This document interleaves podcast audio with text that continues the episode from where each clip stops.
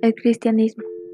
El cristianismo se basa en la fe de Jesucristo, la cual surgió en el siglo I, en Palestina.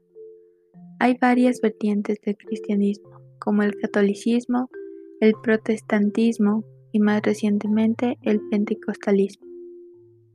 Origen del cristianismo.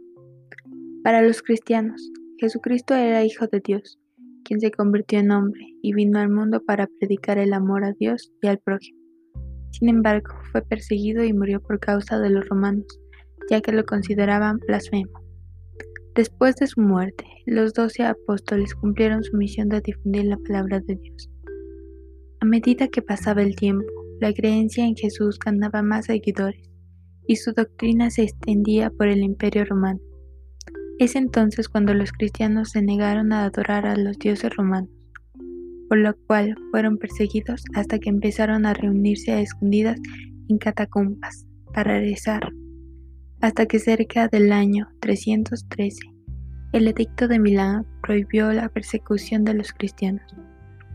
A partir de entonces, el cristianismo crece hasta convertirse en la religión oficial de Roma, en el año 392.